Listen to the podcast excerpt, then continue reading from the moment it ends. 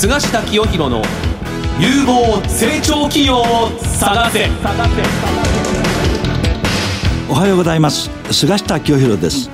おはようございます。アシスタントの早川真理恵です、菅下清弘の有望成長企業を探せば相場の千里眼の異名を取る国際金融コンサルタント、菅下清弘さんが相場の見方注目有望企業を紹介する番組です、菅下さん今日はどのような経営者の方がいらっしゃってくれまあますか、今日はね、はい。金融のエキスパート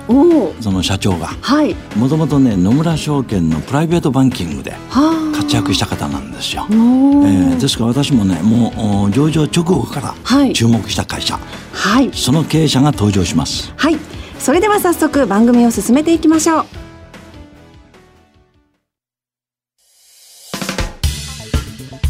お聞きの放送はラジオ日経です。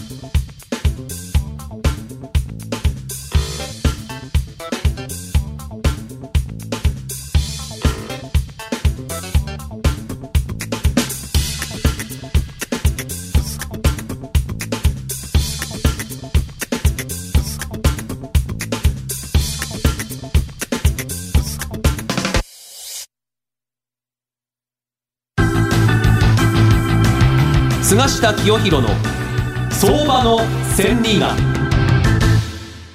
このコーナーでは菅下さんに相場の見方や注目銘柄について伺っていきます。菅下さん最近のマーケットはいかがでしょうか？一言で言いますとね、はい。よいよ日本の株式市場は煮詰まってきましたね、うん煮詰まそれどういう意味かと言いますと、はい。まああ、この番組をお聞きの方に分かりやすく言いますとね、日本のお株価、日経平均株価で言うとね、昨年2018年の1月23日に24,129円で一番天井。はいそして10月2日に24,448円で2番天井を打って株価は下がったんですね、大はい幅に。そして2018年の年末12月26日に18,946円。これで、まあ、底入れしてるんですね。まあ、ちょっと、うんわかりやすく言うと、2万4000で天井を打って1万9000まで下がったと。こんな感じなんですよ。はいほぼ5000円下がったんです。で、今、2万1000円台でうろうろしてるでしょ。はいこれなんでかわかります？なんでなんですか？なんでかと言いますとね、はいこれ相場の波動なんですよ。2万4千円で天井を打って、年末に1万9千円まで下がると。で、約5千円下がったでしょ。はいこれの半分は2500円でしょ。5千円の半分。と1万9千円から2500円戻る。つまり下げた分の半分戻ると2万1500円なんですね。あこれを相場の世界では半値戻しって言うんですよ。はいでこの半値戻しっていうのが攻防の分岐点なんです。この半値戻しの壁を乗り越えると、はい去年の高値を奪回する方向に株価は上がっていく。半値戻しの壁で頭打ちになるとですね、はい再び去年の年末に向かって下がっていくと。今ちょうどその攻防の分岐点にね、はい差し掛かってるんでしょう。だから、プロの目で見ると、今すごい大事なポイントなんでしょう。上か下か、はい近い将来決まると。いう段階に来てるんですよ。だから私冒頭にね、いよいよ日本の株価が煮詰まってきていると。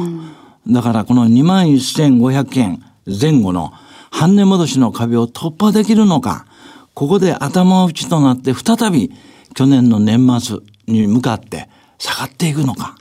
もう、もうじきわかりますよと。はいこういう感じなんですね。で、その、おなんでもうじきわかりますよって言いますと、去年の年末12月26日がそこでしょ。はい大体この短期のサイクルでは、そこを打ってから次に相場の転換点がやってくるのは2、3ヶ月後なんですよ。うんまあ3ヶ月だったら3月下旬でしょ。そうですねもうこれ過ぎてるわけですよ。はいだからね、どんどん相場は煮詰まってきていると。はいでも2、3ヶ月で決着つかない場合は、大体半年なんですよ。おーもう大体日柄って決まってるんですよ。はい2、3ヶ月で相場の転換点がやってくるか、やってこなければ数ヶ月、はい約半年。約半年っていうことになると、6月の下旬、そうですね。ね、去年の12月の26日から6ヶ月っていうと、6月の25、6日はい。ぐらいが相場の転換点になる可能性があるんですね。ん。で、その時に何があるかというと、大阪で G20 があるんですよ。ああはい、ええ。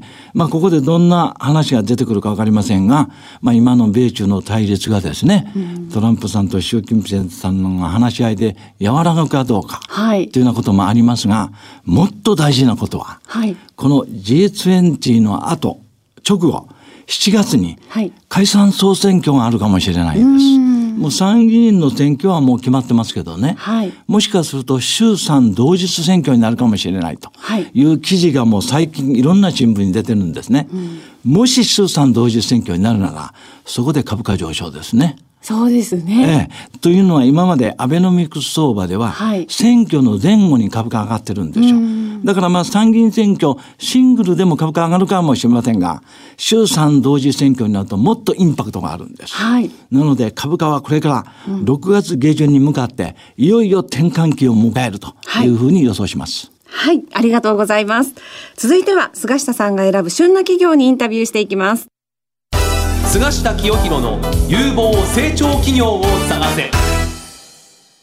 それではご紹介しましょう。本日のゲストは、証券コード4387、東証マザーズ上場、株式会社 ZUU、代表取締役、冨田和成さんです。よろしくお願いいたします。よろしくお願いいたします。えー、冨田社長、今日は本当にお忙しい中ありがとうございます。ありがとうございま。ますすもうね、私、この会社、上場の時から注目している会社。はい。まずは、あの、おどんな事業内容なのか、お仕事の中身についてお話しいただけますか？はい。えーフィンテックプラットフォーム事業という、えー事業を展開しております。はいえー主に2つに分かれまして、1つは、あの、メディア事業ということで、金融メディアですね、 ZUU online というサービスを展開しております。はいえー本決算の中でも発表させていただきましたが、現在月間で669万人の方たちが来ていただく、えーメディアプラットフォームとして、えー毎年、えー大きくえー成長を続けてきております。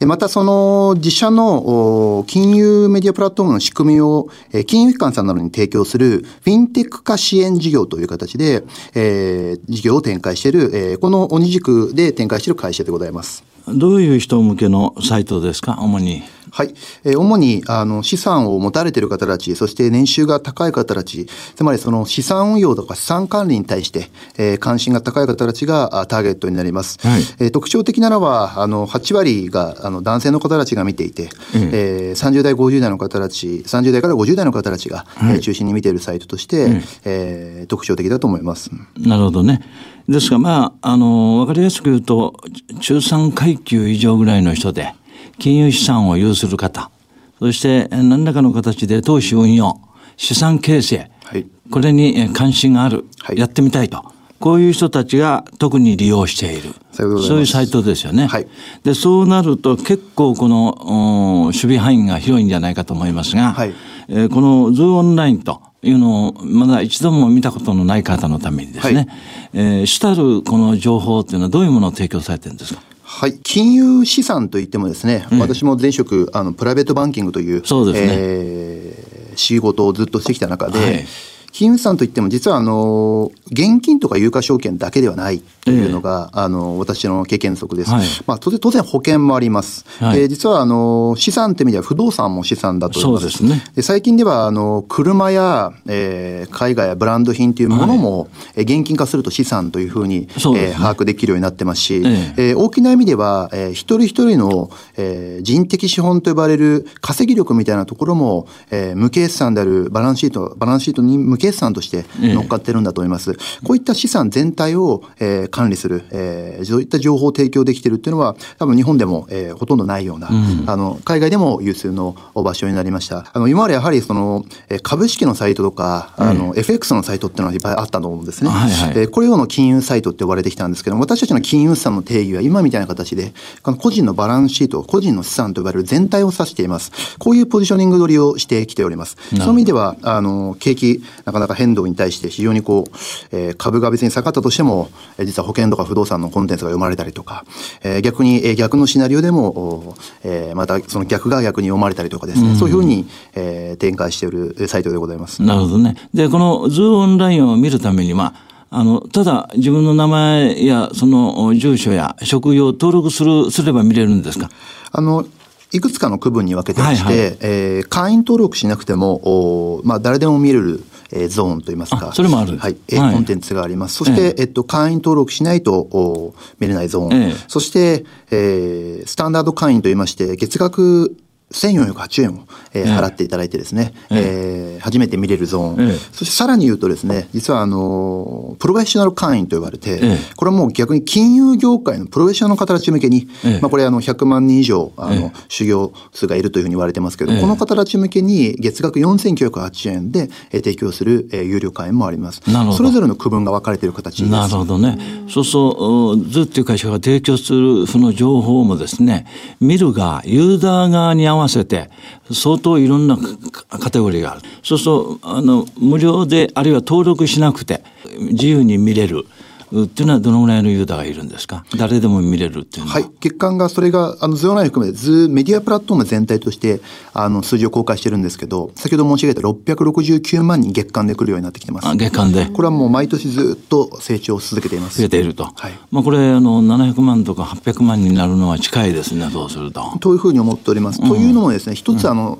まあ、二つですね、えええさらにえ特徴的なものがあるというふうに思ってます。えーその一つ目は、あの、まあ、3年前までは、あの、基本的にニュースを配信してました。はいはい。新しいニュースを。ええ。というのも、ニュースっていうのはなかなか大変だなと。ええ。あの、もちろんトラフィックは集まるんですが、ええ。ずっと出し続けないといけないっていう。そうそう大変ですね。はい。そこがすごく、あの、常にこう気を張ってですね、うんあの、ライター、へ編集者、記者をたくさん囲ってですね、あの、やらなきゃいけなかったんですけども、それに対して逆に、あの、腐らないコンテンツと私たち呼んで、ストック型コンテンツと呼んでるんですが、なるほ例えば、えー家を、えー買うのか、賃貸がいいのかとかですね、えーそういうコンテンツっていうのは、まあ、5年情報っていうのはあまり変わらないと言いますか、あそうですね。あの、要は本質的な、あの、ええお金に関する、資産に関するコンテンツ、はい。えこういった量をどんどんどんどん積み上げてきております。なるほど。その意味で言うと、基本的にはもうストックでコンテンツが、過去積み上げたコンテンツがずっと読まれ続けます。さらに、えー検索ですごく入ってくるようになってきます。なるほどなるほど。まあ、Google さんで検索すると、常にこう上にヒットして、えー入ってくるような形だったりというふうに、どんどんどんどん、えー作ったコンテンツが積み上げ式、ニュースだと一時的にその時だけですけども、ね。積み上がっていくモデルになっているので基本的に右肩上がりです。もう一つは、あの、これも3年前から大きくシフトチェンジしたんですけど、ええ。あのー、8割ぐらいのコンテンツってのはもう、うすでにですね、えっ、と、自分たちで作作ってはおりません。ええ。日本中の金融機関さん、ええ。そして日本中の出版社さん、これ出版社さんだけでも20社以上もう提携してるんですけど、からコンテンツを、まあ、プロフェッショナルコンテンツをもうどんどんいただけるような形になっています。というのも、え各出版社各金融機関さん、えー会社の、えーホームページでも出しますが、ええただそこで見られるう数っていうのはなかなか少ないので、限定されますよね。なので、まあ、その著者の方、それこそ菅先生もそうだと思うんですけど、そういった専門家の方たちに、えーどんどんコンテンツをいただいて、ええもちろん専門性の高い、あの、ええプロフェッショナルの方たちにコンテンツをいただいて、えええーそのストックがずっと溜まっていくという形なので、逆に私たちが2割しか作ってません。2割のコンテンツほとんど作らなくても、えええー基本的に右肩上がりに成長するってモデルにすでになっております。このストック型のコンテンツで、ますますズオンラインはこのユーザーが増えて、はいしかもこれ課金ですから、えー収益に貢献してくると。今、この月間1000円払う人はどのぐらいいるんですか？そちらの方の有料会員は非開示にさせていただいてあます。あ控え示で？はいあ、なるほどね。それはもうすぐ分かっちゃいますもんね、数字がね。まああの、これから、あの、徐々に開示していきたいと思ってるんですけどうんも、はい。まだ始めたばっかりですしね。そうですねなるほど。あということでですね、はいまあ、ユーザー向けのさまざまなこの資産形成のための情報でですね、今や700万人近い人たちがこれを活用しているということなんですが、それ以外にもう一つおっしゃった、はい。二つ目、えー事業のうん二つ目の柱、はい。これをもう少しあのお話しいただけますか？はい、えーフィンテック化支援事業というところでございますが、はい。このズオンラインのもうすでにあの会員登録ができる、かつ、えー会員の方たちに対して、えー課金、つまり、えーしかも違うレイヤーでですね、スタンダードとプロフェッショナルってええ2つレイヤー、ちまあ、3つでも4つでもできるんですけど、はいは違う区分で課金ができるっていう、ええこの決済機能も当然ですこの、この仕組み自体を、さらにあの他社さんのコンテンツを、えーまあ、金融家さんだったりとかのそのコンテンツをこう、まあ、入れることができる、アグリゲートするというんですけど、ええ。まあ、あの、集めることができる、ええ。この C- CMS と呼ばれる、その、コンテンツマネジメントおシステムですね。この仕組み自体を、えー私たち自社開発して持っています。はいはい。さらにそこに、えー、購読データっていうのが月間、その、先ほどの600万人以上貯まるんですけども、はいはい。えー誰がどういうコンテンツを読んでるかでデータがどんどん溜まっていくんですけど、この仕組み自体を、えー金融機関さんにえー提供するというのがフィンテック化支援事業という形で、まあ、すでにあの、メガバンクさんもクライアントになってますし、まあ、今朝の資料の中にも入れさせていただいてますが、全国の地銀さん、えー、それから逆にどんどんあの成長してきているフィンテックか、フィンテック企業さんなんかもそうですし、はいはい、実はあの、この1年間大型提携が続いてまして、ええ、今までは、実は去年までは金融機関さんがほとんどだったんですけど、はい非金融業界と呼ばれる、ええ、まあその、金融業界じゃない方たちですね。ええ。ー、そういうところが今、金融に参入を徐々にしてきてます。はあはあ、そこの今、私パートナーになり始めてます。えー、去年の第一四半期、第二四半期で NTT ドコモさんと、はいはい、えー、2つ金融、ままさにこの仕組みを使ったメディアを、えー、始めました。そして、えー、第三四半期には大丸松坂屋さん、はい、えー、逆にあの百貨店の大手が、あのそういうふうな形で始めてきています。はい、そして、えー、貯金では、あの、第四四半期になりますが、ANA さんですね。うん、えー、というふうに、えー、まあ、共同でプレスリリースなんかも出させていただいたんですが、はいはい、そのフィンテック化支援事業というのはそういった非金融業界の大手ともまさにこうやってあの組ませていただくようなことが、えー、一気に加速したあの前期だったと思います。なるほどね。でこれも月額ですか？こういうのは。そうですね。月額でストックであのフィーをあのいただくまあまあいわゆる SARS モデルといいますか、うそういうところに今なってきています。なるほど。さらにまあ私たち自身がユーザーさん持ってますんですね。ええ、で、購読データを大量に、あの、毎毎月この600万以上が購読データを持ってますんで、はいはい、そのデータ連携っていうのが、あの、今後、非常にできるようになっていくんだと思います。なるほどね。今おっしゃった第一の事業も第二の事業も、双方、相互にシナジー効果もあって、伸びていくんじゃないかと思いますが、はい、まあ、おそらくこの調子ですと、業績も非常にいいんじゃないかと思いますが、はい、直近の業績状況はどんな感じですか？はい、えー、2019年の3月期、5月14日に発表させていただきました。はい、えー、売上高13億、えー、1700万円ということで、はい、えー、前期比、えー、39.5%増と、はい、さらに営業利益に関しましては1億8200万円ということで、えー、こちら前期比、えー、155%幅増という形に、はい、えー、なりました。なるほど。あの、メディアサービス、フィンテック化支援サービス、どちらも大きく、はい、えー、伸びました。はい。そういった結果になりました。なるほどね。えー、それで、えー、2020年3月期の業績績予想はどうなってますかはい、えっ、ー、と、今期予算を発表させていただきました。えー、売上高はですね、えー、16億円という形にさせていただきました。はい、そして、営業歴は実はあの0円と、ええ、あの0万円ということで、えええー、黒字は維持するというふうに決算、えー、説明資料にも出させていただいたんですが、はい、えー、今期は投資させていただくということで、えー、非常に前期までで、えー、会員、えー、メディア全体が好調、そして、えー、金融に徐々に参入していくところも発表してますんで、えー、この重点分野に、えー、今期はあの利益に関してはあ基本的に投資させていただくという、えー、発表をさせていただきました。なるほどね。まあ普通に利益を出してればまたすごい動益になったと思うんですが、先ほどおっしゃったように、今期はですね、先行投資にお金を使いたいと。3億円投資するというふうに発表3億円。何人投資するんですか？はい。えっと、基本的には、あの、ゾワイの会員サービスの充実と会員数増加というところですね。ええ、あの、会員一人当たりの、えー、まあ、要は売上高というのを、え、まあ、LTV、まあ、ライフタイムバリューというその金額で置いてるんですけども、うん、これがあの、もう第3四半から第4四半期にかけて大きく増加しています。つまり、私たち会員を一人あのの方、あの、しっかりなっていただくと、その分売上がぐんと伸びるモデルっていうのは検証されてます。はいはい、それに対して一人当たりのそのユーザーさんの獲得コストっていうのを、まあもちろんコンテンツ費とかいろいろと計算していくとですね、うんえー、非常にこう低く抑えることができています。まあ月間これだけの方たちが来ていただくようになってるので、はいはい、あのまあ、通常の企業さんたちでしたら、多分、まあ、通常の企業さんといいます、通常のユーザーさんを伸ばしたい時っていうのは、まあ、広告にドカンと、はいはい、あの、まあ、CM やったりとか、えー、そういう伸ばし方になると思うんですけども、えー、まあ、私はもちろん少しはいろんな形で使わせていただきますが、まあ、使わせていただこうと思ってますが、えー、あの、結果として、そのユーザーさんがすでにいるので、そういう意味では獲得コストも非常に低く抑えられていると、そういう意味では、その会員を伸ばせば伸ばすほど、売上高が上がるというようなモデルが、あの、しっかりと前期で検証できましたので、今期その分野にまず一つ、投資しようというふうに思っております。ね、これは、ズーオンラインの会員、有料無料の会員を増やしていこうってことですか？はい。無料も含めてですね。無料も含めてね。あの、ズオンラインの場合はですね、あの、無料になっていた会員の方たち、えー、ある不動産会社さん、えー、不動産投資の会社さんとかで、非常に大手の会社さんとタイアップして、えー、イベントをやると、まあ、あの、これイベントの様子とかも、あの、シェアとかさせていただいてますけども、まあ、例えばいきなりこう、300人ぐらいが申し込んで、そうすると当日参加でもやっぱり200何十名とかですね、非常にこう、大きな規模でイベントをする、はいはい、要は集客力だったりとか、まあ、投資関心層っていうのものすごい持ってますので、えー、そうするとやはり金融機関さんにしても不動産会社さんにしてもやっぱり一人、えー、顧客を獲得すると非常に大きなあの、まあ、あの、彼らからするとビジネスになるということにおいてですね、ええ。やはりその一人当たり獲得あたりの、まあ、あの、に対するかけられる予算というのは非常に大きいです。はいはい。ただ、それほど逆に言うと、えーそういう方たちを獲得するのは難しいところですので、私たちが逆に代わりに、えーユーザーさんを、えー会員化して、逆にお送りするというようなことが実際にあの非常にえーできつつあるという形でございます。そこに対して投資をしたいと。なるほどね。もう一点、あどうぞの、金融事業というところの、金融のところに対して、あの、投資をする予定です。あの金融システムと、あとはいライセンスを取っていくってところですね。ええーこれが、あの、クラウドファンディングという分野と、あとは金融商品仲介業というところ、ここの今、ライセンス申請と、えーまさに、あの、その、まあ、ザ、金融業に対するえー参入っていうのを発表を私たちもしています。有資型クラウドファンディング、えー株式型クラウドファンディング、そして、えー金融商品仲介業って、ここら辺は、やはり、あの、新しい市場でもある、うますし、そうですね。一方で、えーゼロから始めるわけではなく、私たちの場合もうすでにこれだけのユーザーさんがいて、ええークラウドファンディング関連のコンテンツを読んでいる方たちもたくさんいらっしゃいますし、逆にまあ、先ほどの、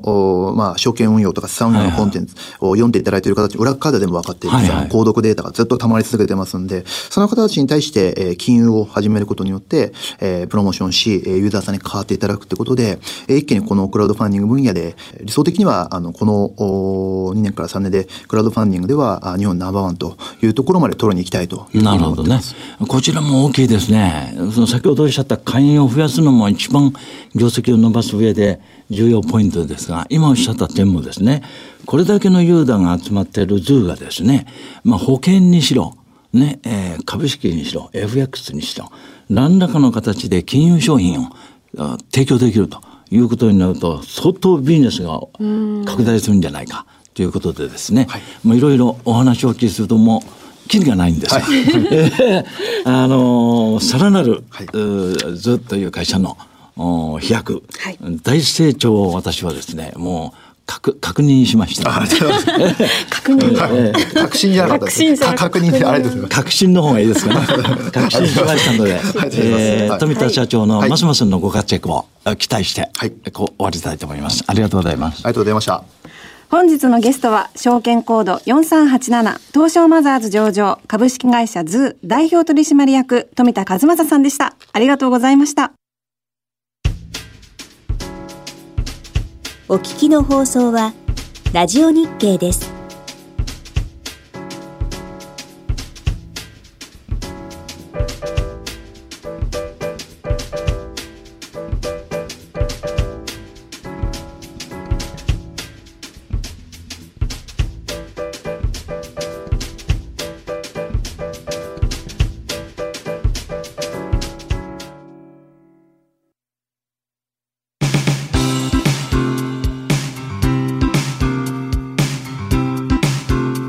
菅下清廣の有望成長企業を探せ番組もそろそろお別れのお時間です菅下さんいかがでしたか？いやね、もうこの ZUU はこれから業績拡大していくのはほぼ間違いないですね。なぜかというと今日本で一番欠けてるのはね、資産形成の情報なんですよ。あこれがね、もう本当に申し訳ないんですけど、日本の学校では教えない。あはいね。まあ日本の銀行や証券会社もね、資産形成のノウハウを持ってないんですよ。だからぜひ ZUU にはね、この分野でいい情報を投資して、はい。日本人の多くの方が資産を増やしていく、そういういいサイトになってほしいですね。はい。次回の放送は6月11日8時35分からです。ゲスト企業は九段株式会社です。お楽しみに